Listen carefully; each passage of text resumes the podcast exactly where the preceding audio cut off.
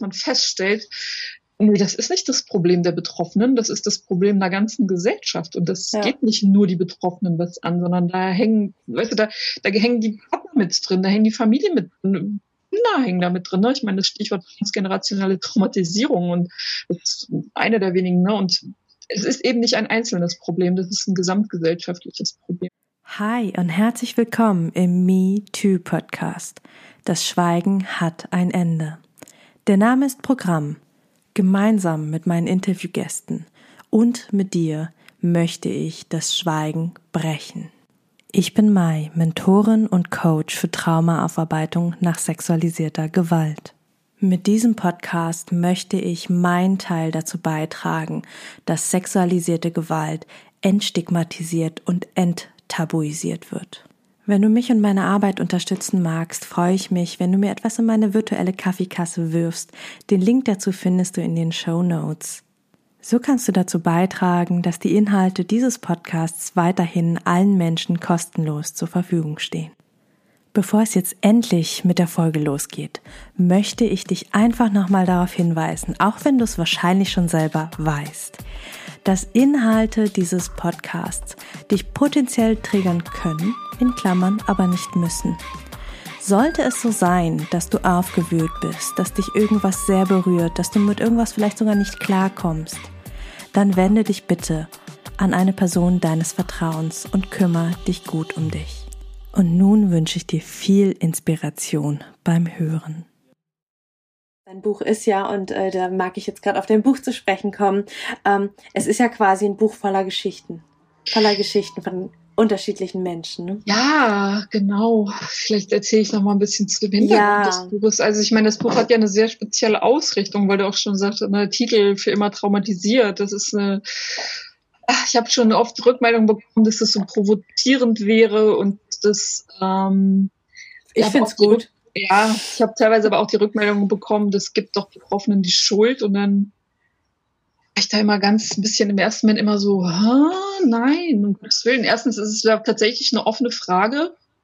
Und äh, manche beantworten die Frage ja auch, nee, eigentlich sagen ja die meisten ja, nach wie vor, also nicht extrem traumatisiert, aber ja, ich bin traumatisiert und es hat für immer Auswirkungen auf mein Leben und wer weiß, wie mein Leben gelaufen wäre, wenn es nicht passiert wäre. Ähm, aber gleichzeitig gibt es halt eben noch die andere Seite und genau der Hintergrund des Buches. Also das hatte ich ja eben schon mal am Anfang ein bisschen äh, angerissen, auch als ich so das erste Mal mit 13, 14 in der Öffentlichkeit äh, mitbekommen habe, diese Berichte.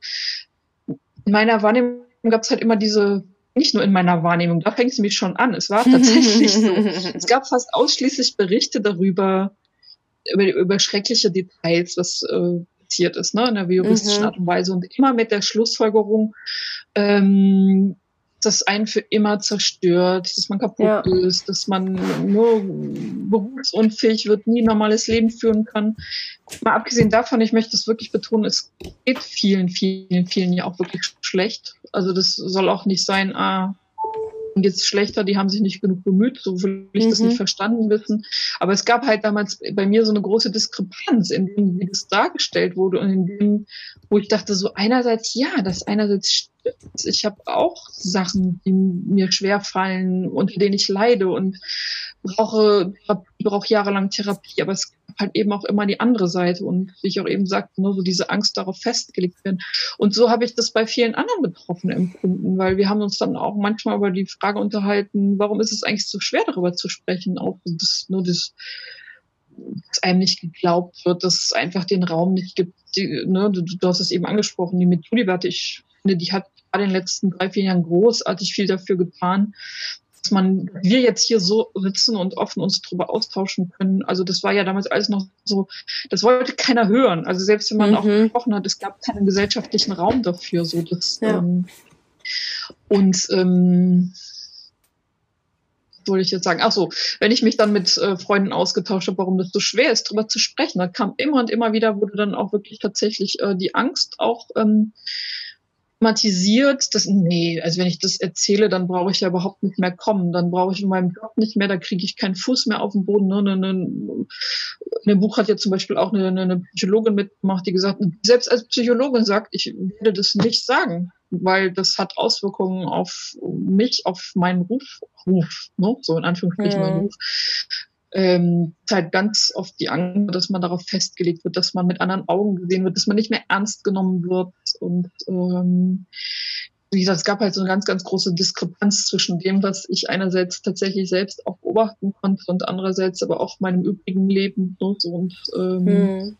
Und irgendwann, das ist schon lange her, das schon vor zehn Jahren hatte ich so die Idee gehabt, das Buch zu machen, weil ich dachte, okay, die andere Seite muss auch dargestellt werden, weil und äh, weil ich es auch wichtig finde, zu aufzuzeigen, ähm, bei allem Schrecklichen, was man erlebt hat. Und ich kann das natürlich nicht für alle sagen. Jeder findet da seinen eigenen Weg.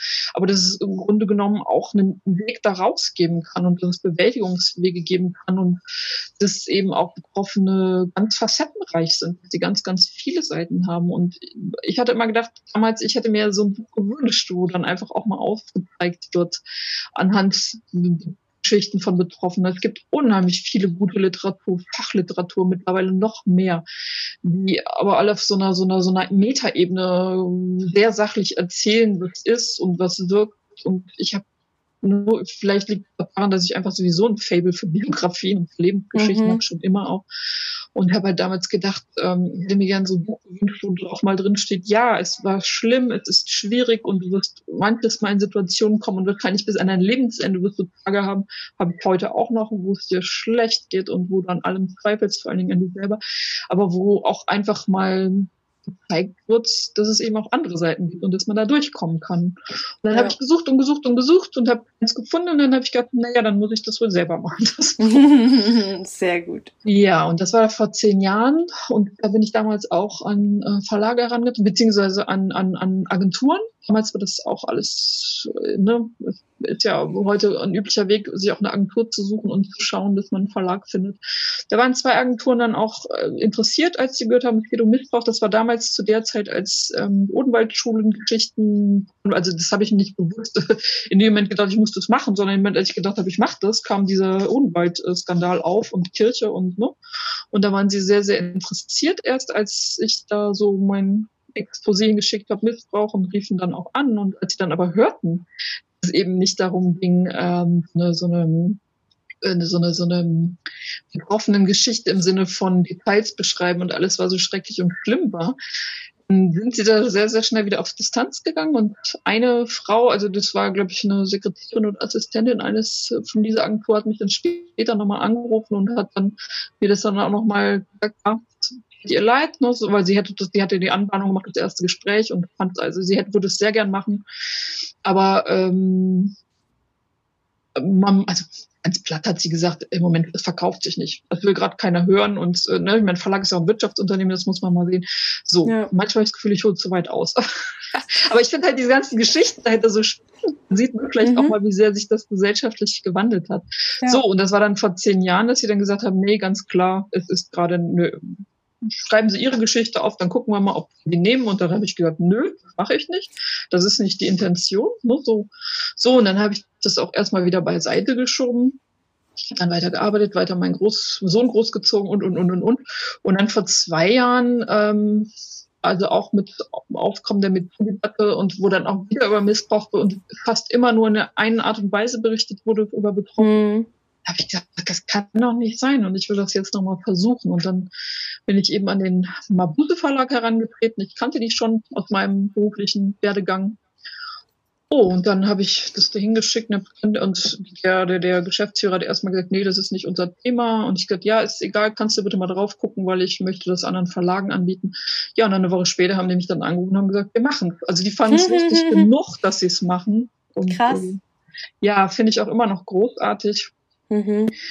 Ja, und als ich dann das Go hatte, dann äh, ging das alles auch relativ schnell. Also und das ist ja auch ähm, Hintergrund ist ja tatsächlich auch, ich habe im Zeitpunkt nicht, ich hatte natürlich hatte ich eine Vorstellung und ich hatte auch schon den Fragenkatalog erstellt, so als Orientierung, hat dann aber gedacht, so, mh, hm, mal gucken, ich war schon mir sicher, dass ich jemanden finde, der mit mir darüber sprechen möchte und der das Gleiche sagt, weil auch zwei, drei Freundinnen gesagt hat, ja, bitte mach das unbedingt. Mhm. Und, ähm, als ich mich dann auf den Weg gemacht habe, hatte ich dann auch relativ sehr, sehr schnell schon sieben Frauen zusammen. Mhm. Und ähm, also und erst habe ich gedacht, ich brauche mindestens 15, 20. Und dann habe ich aber gemerkt, dass diese einzelnen Geschichten der Frauen so gehaltvoll sind und so viele verschiedene Aspekte dass das schon fast reicht. Ne? So, mhm. ja. Was mir dann noch wichtig war, war, ähm, dass ich dachte, hier kommt die Männerperspektive überhaupt nicht zum Tragen. Und ich habe bei drei Männern äh, mit denen gesprochen, die dann gesagt haben, nee, aller Liebe nicht. Ich verstehe das zwar, aber die nicht so weit wären und dass sie das nicht möchten. Das ist zum Beispiel in einem Buch, was da nicht so zur Sprache kommt, das wohl da anscheinend noch ein größeres Tabu ist oder war zu dem Zeitpunkt. Hab aber trotzdem noch den Mann gefunden, der da ähm, äh, auch es wichtig fand, da eine Männerperspektive mit reinzubringen und äh, also ist innerhalb kürzester Zeit tatsächlich dieses Buch entstanden. Ne? So, ja. Ich habe mich dann mit den Leuten, äh, habe ihnen vorab die Fragen geschickt und da gab es dann ganz unterschiedliche Wege. Mit den meisten habe ich habe mich mit allen getroffen. Manche haben schon ein bisschen vorgeschrieben, aber ich bin auch immerhin habe Gespräche mit denen geführt, aufgezeichnet, einen Text rausgeschrieben und äh, alles wirklich auch in Rücksprache mit denen und in Abstimmung mit denen ähm, diese Texte dann eben entstanden und deren Geschichten entstanden. Ne? Das heißt, deren Geschichten, ein Teil ihrer Geschichten entstanden. Ja. ja. ja. super spannend. Also dann hast du echt äh, die Leute, wie, wie hast du die denn gefunden? Also kanntest du die schon oder hast du da einen Aufruf gestartet? Wie, wie, wie hat das bei dir funktioniert? Ja, aber verschiedene Wege. Es gibt tatsächlich äh, zwei, die in dem Buch mitmachen, die ich kenne, die ich auch sehr gut kenne. Mhm. Und dann war das eben im Prinzip, wie ich gesagt habe, so, also auch Freunde, ich habe ja auch Freunde, die nicht betroffen sind. Und dann habe ich gedacht, so, ich mache das Buch jetzt. Und dann, ja, super, jemand, der mitmachen will. Und so hat sich das ein bisschen rumgesprochen, ne? Dann, mhm. weil jeder kennt irgendjemanden.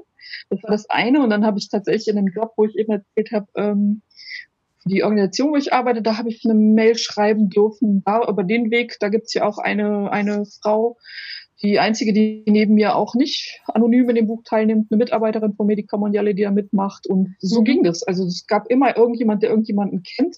So bin ich auch an den Mann gekommen. Also so die Männer aus meinem bekannten näheren Umfeld, die dann gesagt haben, nein, aber so, ich habe einfach gefragt und dann hat sich das rumgesprochen und die haben sich dann bei mir gemeldet, wir haben Vorgespräche geführt. Also das meinte ich, ich musste gar nicht lange suchen, einfach weil mhm. äh, der Bedarf halt da war. Also zum einen halt, es einfach so viele Betroffene gibt, ne? mhm. jeder irgendwie niemanden kennt, niemanden kennt. Ja. Aber auch ähm, sich aber auch mit dem Thema identifizieren konnten. Das war ja wichtig. Ne? Das, äh, ja. Die mussten sich damit ja anfreunden können und denken können, okay, da habe ich was zu, zu sagen, da möchte ich auch was zu sagen. Und äh, ging relativ schnell, die Leute zu haben, ja.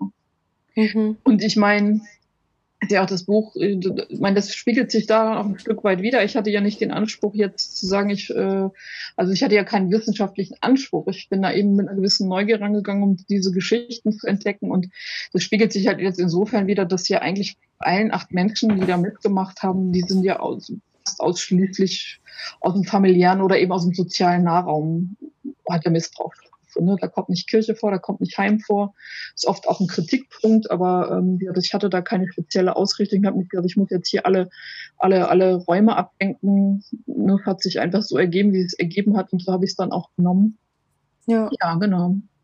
Finde ich auch gut. Also das ja. ist das ist einfach ein schönes, echtes, authentisches Buch. Ja, es ist ja. so nicht so, ich sag mal, gewollt, ge, irgendwie gezwungen, okay, jetzt muss das wissenschaftlich sein, deswegen müssen wir jetzt noch wen aus dem kirchlichen Raum haben, ja, oder wen ja, aus einem sportlichen Rahmen, sonst was, ja, sondern einfach, ja, es sind einfach sehr, sehr echte menschliche Geschichten. Und ähm, ich meine, ich habe das Buch ja auch, ähm, ich muss zugeben, noch nicht ganz gelesen, aber ja, gelesen. Ja. und ähm, das deckt sich auch total mit den Geschichten, die ich immer wieder bekomme. Und ich finde es auch super spannend, also auch von dir zu hören, weil ähm, ich, ich merke immer wieder, dass ich da auch irgendwo relativ allein auf weiter Flur bin, dass ich Menschen mhm. eine Plattform ermögliche, wo sie reden können. Ja, mhm. bei dir im Buch, bei mir im Podcast. Ja. Und ähm, ich dachte wirklich am Anfang, als ich äh, den Podcast als die Podcast-Idee kam, habe ich mich wirklich gefragt, wo kriege ich solche Menschen her? Ja. Mittler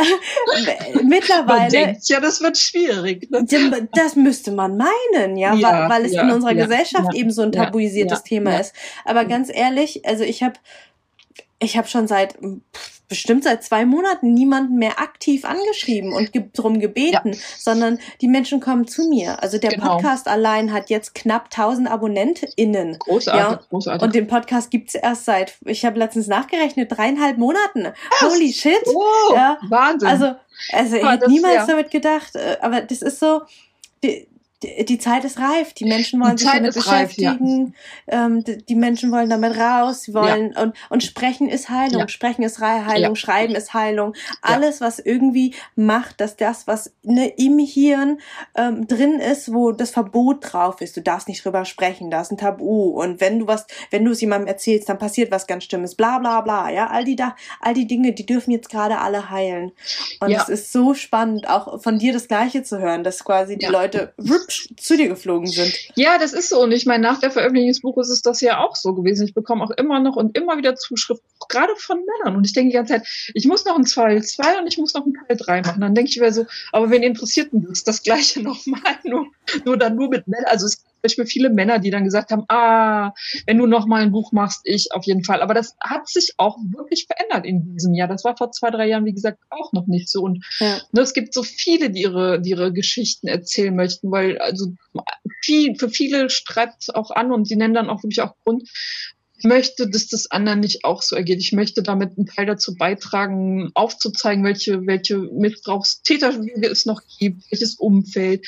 Viele haben es aber tatsächlich, so wie du es gerade auch als sehr, sehr heilend empfunden. Ne? Mhm. Ich habe zwei, die ich sehr gut kenne, die mitgemacht haben, mit denen ich mich auch vorher, ich kannte deren Geschichten eigentlich schon und ähm, mhm. ihr seid Jahren eng befreundet und aber das war dann, ja, es gab einmal noch so ein Rollenwechsel. Ich bin dann in die Rolle der Autorin und sie waren dann jetzt eine Betroffene und äh, es war ja auch wichtig, das darzustellen, ohne dass ich sage, na, du hast mir doch erzählt damals so und mhm. sind nochmal trotzdem ganz andere Aspekte aufgebraucht und es war für mich auch nochmal, es war für mich so berührend, also mit jeder Einzelnen, mit der ich gesprochen habe und auch diesem Mann, diese Gespräche zu führen, weil ist ja vielleicht auch, wie du es jetzt, ne, so in so einem Podcast, was da auch für eine Dynamik zustande kommt und ja. wie heilend das ist und wie verbindend das ist. Und wie hat auch die beiden, die ich sehr gut kenne, die bei dem Buch mitgemacht haben, die zu mir gesagt haben, ich hätte das nicht gedacht. Ich meine, nur so, ich, es war mir wichtig, da mitzumachen, diese Geschichte.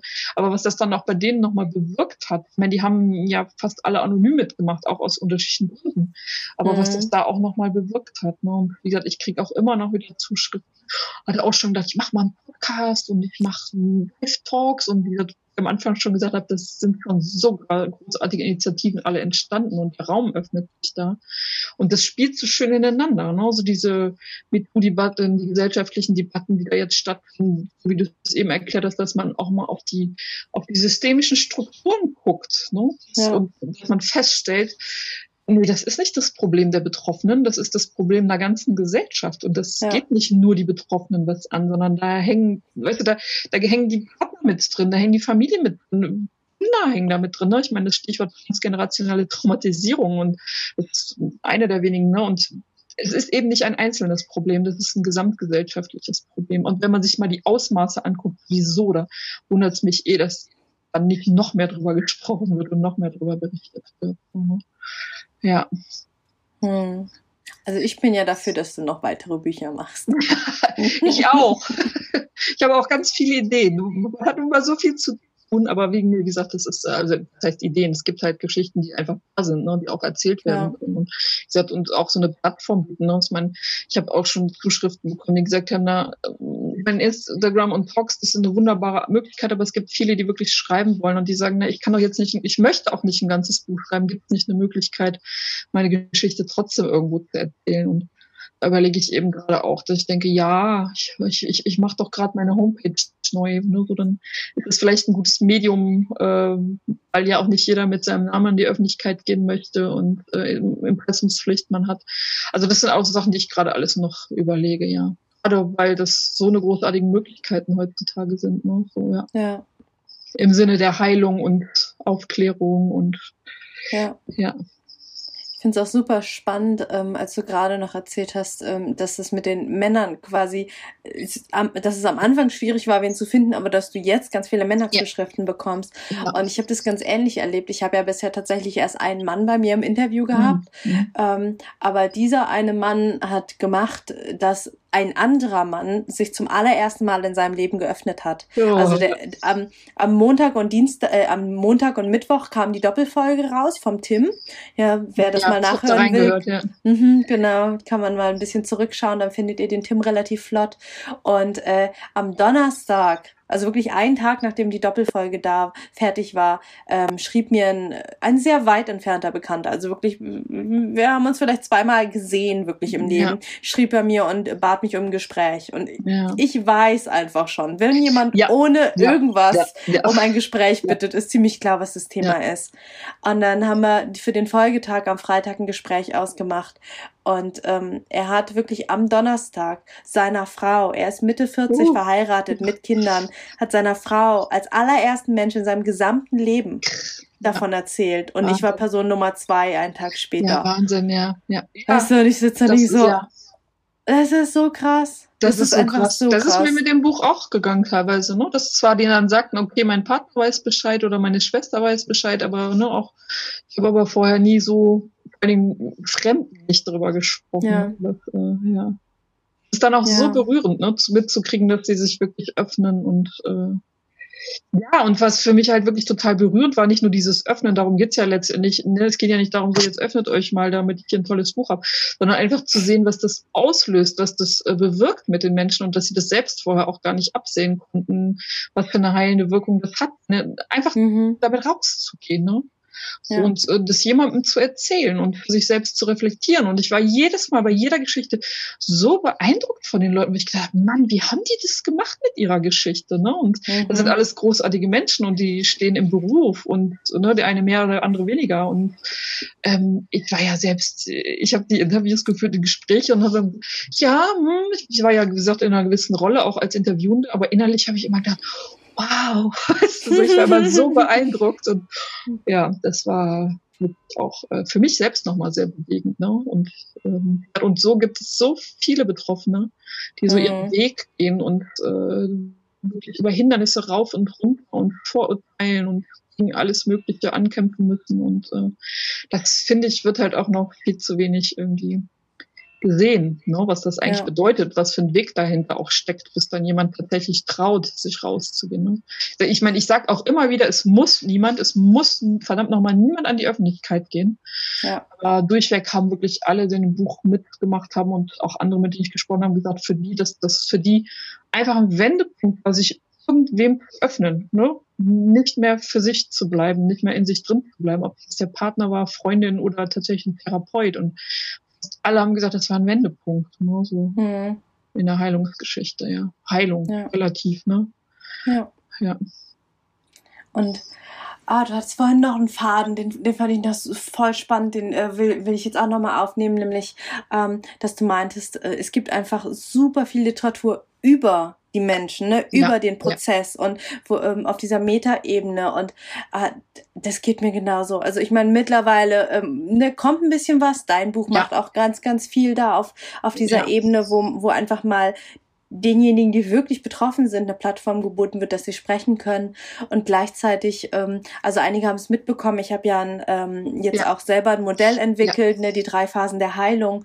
Und ähm, ich, das war für mich so total klar, das ist so was, was bei mir so im Kopf ist. Und ich habe das mal so runtergeschrieben ja. und habe das veröffentlicht auf Instagram und bin auch gerade dabei, darüber, ich sag mal, ein kleines, äh, kurzes Buch zu schreiben, so ein Büchlein, ähm, wo wo ich äh, gar nicht, wo mir gar nicht so klar war, ähm, in was für eine Kerbe ich da einschlage. Ja. Und ich ja. habe erst mit der Zeit ähm, durch das ganze Feedback der Leute mitbekommen, ah, okay, das ist so berührend, weil ich nicht über die Betroffenen rede, ja, ja. sondern ähm, mit ihnen aus ihrer Sicht. Also die Phasen beschreibe ich ja quasi, hey, in der Phase, da fühlen, äh, da fühlt man in der Regel Angst, Scham, Schuld. In der Phase ist das Gefühl der Neugierde da und dann geht's dir eher so und so.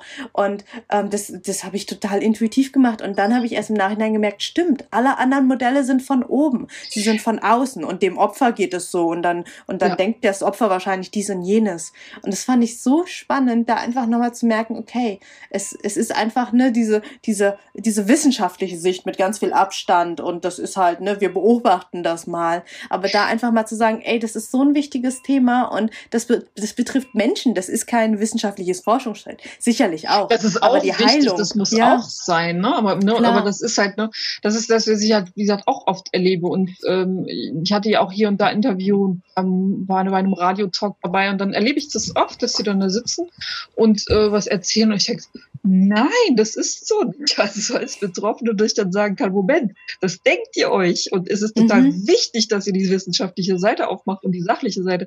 Aber nein, äh, nur wenn man so in dieses Fühlen und Empfinden von Betroffenen reingeht. Äh, und ich finde, das kommt auch wirklich noch immer, immer viel zu kurz. Ich habe es ja auch zum Beispiel erlebt, ne, auch als ich schon das Buch rausgebracht habe, dass ich ein Gespräch geführt habe, dann wurde gesagt, ah, du bist betroffen, okay, dann erzähl mal. Und dann habe ich kurz erzählt, welche Betroffenheit ich hatte, nämlich mit sieben Mhm. Und dann noch so, mhm. ah ja, und jetzt äh, wurden die Fachleute gefragt, wo ich dann immer so, äh, hallo. Also da frage ich mich auch, traut ihr das den Betroffenen nicht zu? Warum wird da so wenig mit denen gesprochen? Warum wird deren Erfahrungswissen nicht abgefragt? Und äh, was ein ganz, ganz wichtiger Aspekt auch einfach ist. Ja. Und, und, genau, das Buch habe ich auch speziell für Betroffene gemacht, weil ich dachte, ne, das äh, aus meiner eigenen Erfahrung heraus, wenn ich weiß, so wie du jetzt auch sagst, na, du machst, hast das intuitiv gemacht. Natürlich äh, hat es die Leute bestimmt zum einen angezogen, weil sie gemerkt haben, du sprichst mit, aber deine eigene mhm. Erfahrung hat da ja auch eine Rolle mit, spielt deine eigene Haltung. Das ist ja auch dann sehr authentisch, dass du deine eigene Erfahrung damit reinbringst und genau weißt, wovon du sprichst und äh, was du den Leuten da erzählst. Na, das ist ähm, es macht einfach nochmal einen anderen Hintergrund auch auf. Und ich finde es auch wirklich fatal, dass man sich die Chance entgehen lässt, so oft tatsächlich mit den Betroffenen zu sprechen und deren Sicht reinzuholen. Also alles, was über die erzähl doch mal deine schlimme Geschichte hinausgeht. So, ne? Hm. Ja. ja. Wow, okay. Ähm, das, der Titel deines Buches ist ja für ja. immer traumatisiert, Fragezeichen. Ja. Wie siehst du denn das? Was ist deine Antwort auf deinen Buchtitel?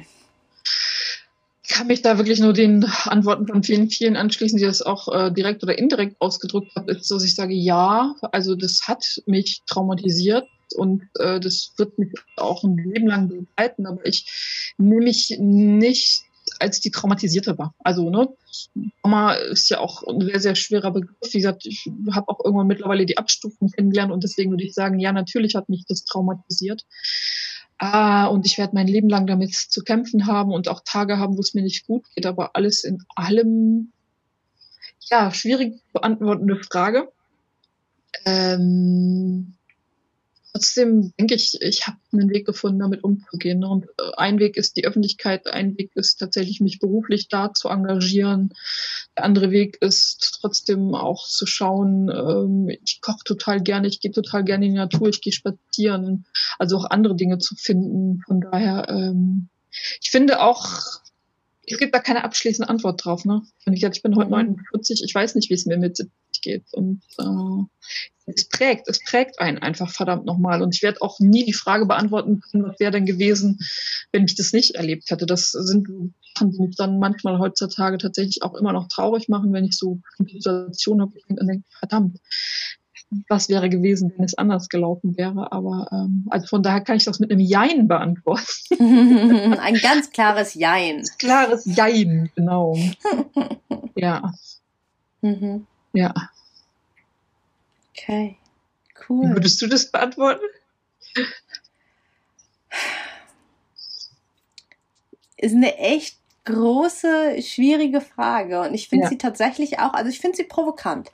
Und ich finde sie gut. Also ich finde es gut, dass es provokant ist, weil es ist ein Thema, ähm, was, finde ich, auch erst ne, durch die Provokation äh, lockt es Menschen dazu, darüber nachzudenken. Und ähm, ich würde immer sagen, ein Trauma beeinflusst einen Menschen und zwar sehr. Ja.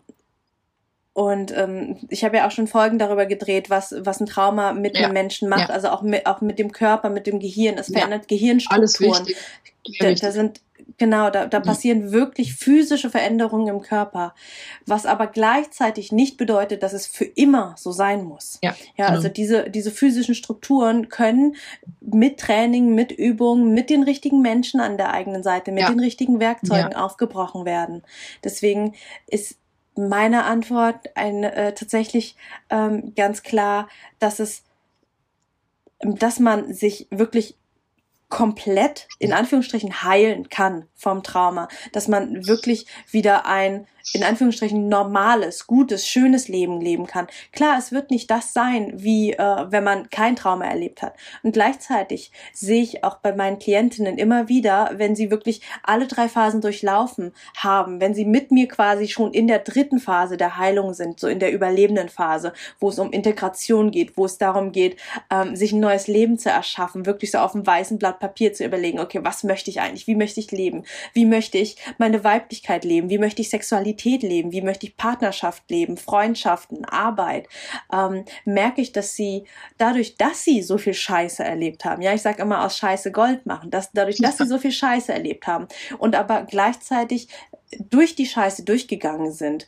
sie ganz, ganz viel Aufarbeitung gemacht haben, sie ganz viele Skills an der Hand haben, die viele andere Menschen, die das Trauma nicht erlebt haben, nicht machen mussten, sind sie über sich und in meiner Welt auch tatsächlich über die anderen hinausgewachsen. Dass ja. sie irgendwann an dem Punkt sind, wo sie wirklich eine stärkere Resilienz, eine stärkere Widerstandsfähigkeit haben und ähm, eine viel größere Empathie, eine viel weitere ja. Sichtweise.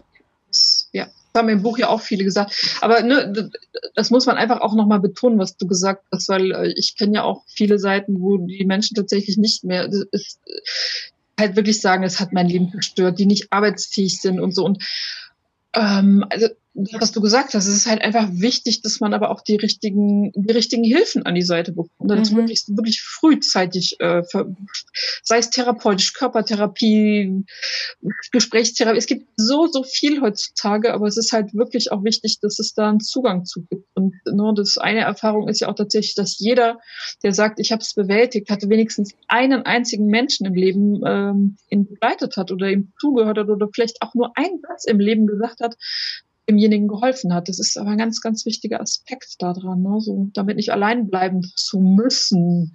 Ja. Und äh, ja. Ja, das finde ich nochmal schön. Äh, das hast du auch schon ganz am Anfang gesagt. Ich mag es hier nochmal rausstellen.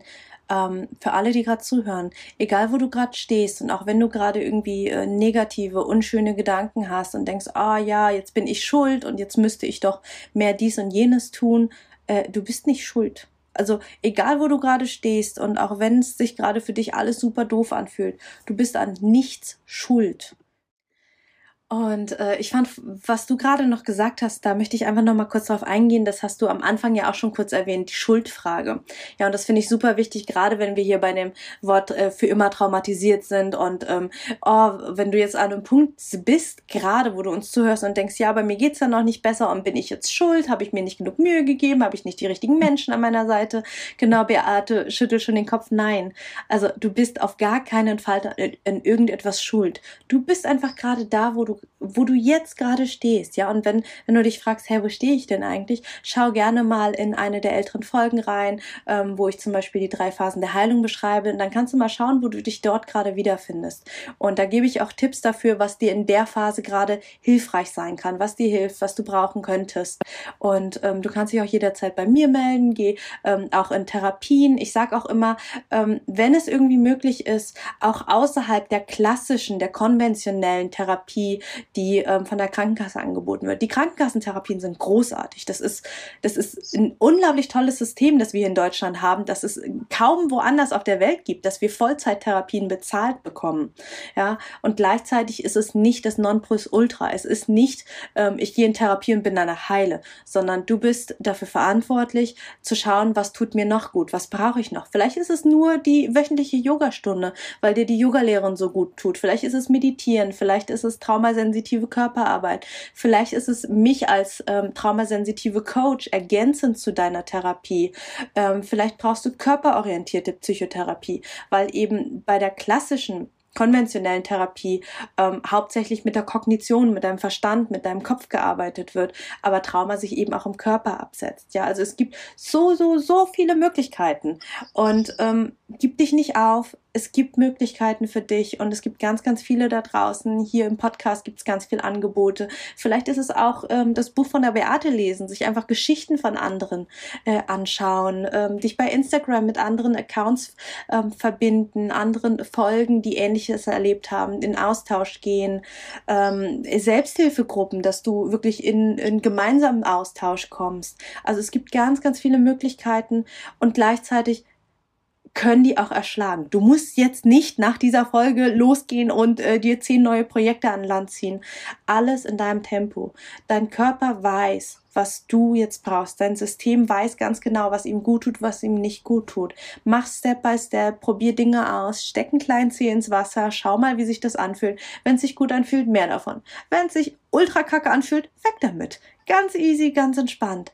Und einfach nochmal, nein, du bist nicht schuld, egal wo du gerade stehst alles in Ruhe. Es gibt, ein, es gibt ein Licht am Ende des Tunnels, aber du musst nicht drauf zusprinten. So, das war jetzt mein kleiner Empowerment-Speech.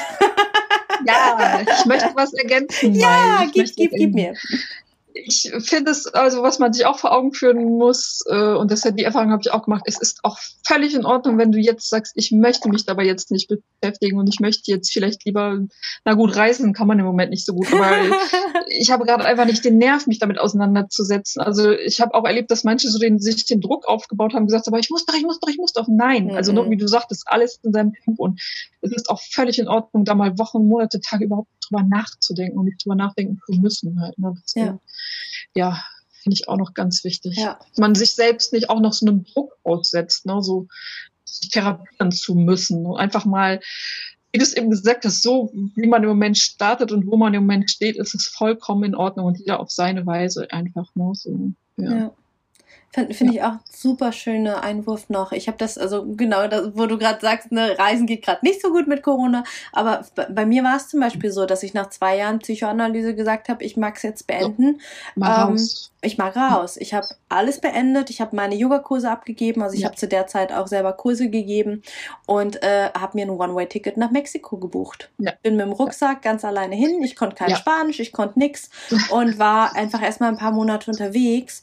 Ähm, und das war für mich unglaublich heilsam, weil ich in einer neuen Umgebung war. Ja. Ich konnte ein neuer Mensch sein, weil ne, man ist ja immer in einem gewissen System, in einem gewissen Umfeld mit Menschen um sich herum ja. und verhält sich eben so, wie man es gewohnt ist. In dem Moment, in dem man in einem komplett neuen Umfeld ist, kann man sich neu definieren, kann man sich neu kennenlernen. Und das war für mich ein ganz, ganz großer Schritt auf dem Weg der Heilung. Ja, ja, auf jeden Fall. Das Ganze auch mal von außen zu betrachten und mhm. eben auch genau, ne, wie gesagt, man ist ja auch nicht nur das Trauma, man hat ja noch andere Interessen. Und, so ein paar.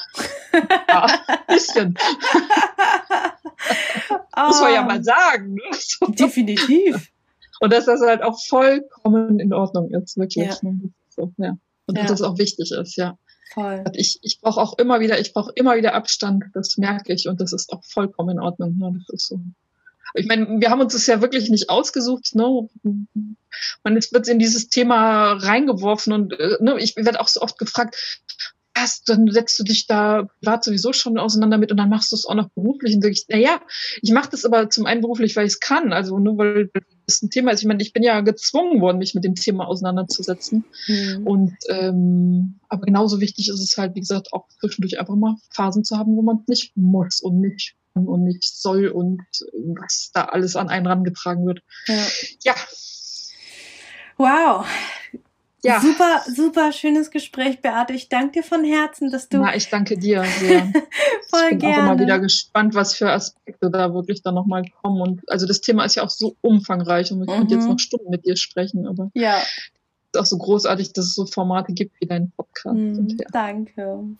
Ja, gerne. Genau, und dann, du bist Gast, dir gebührt das letzte Wort. Beate, ich gebe an dich ab.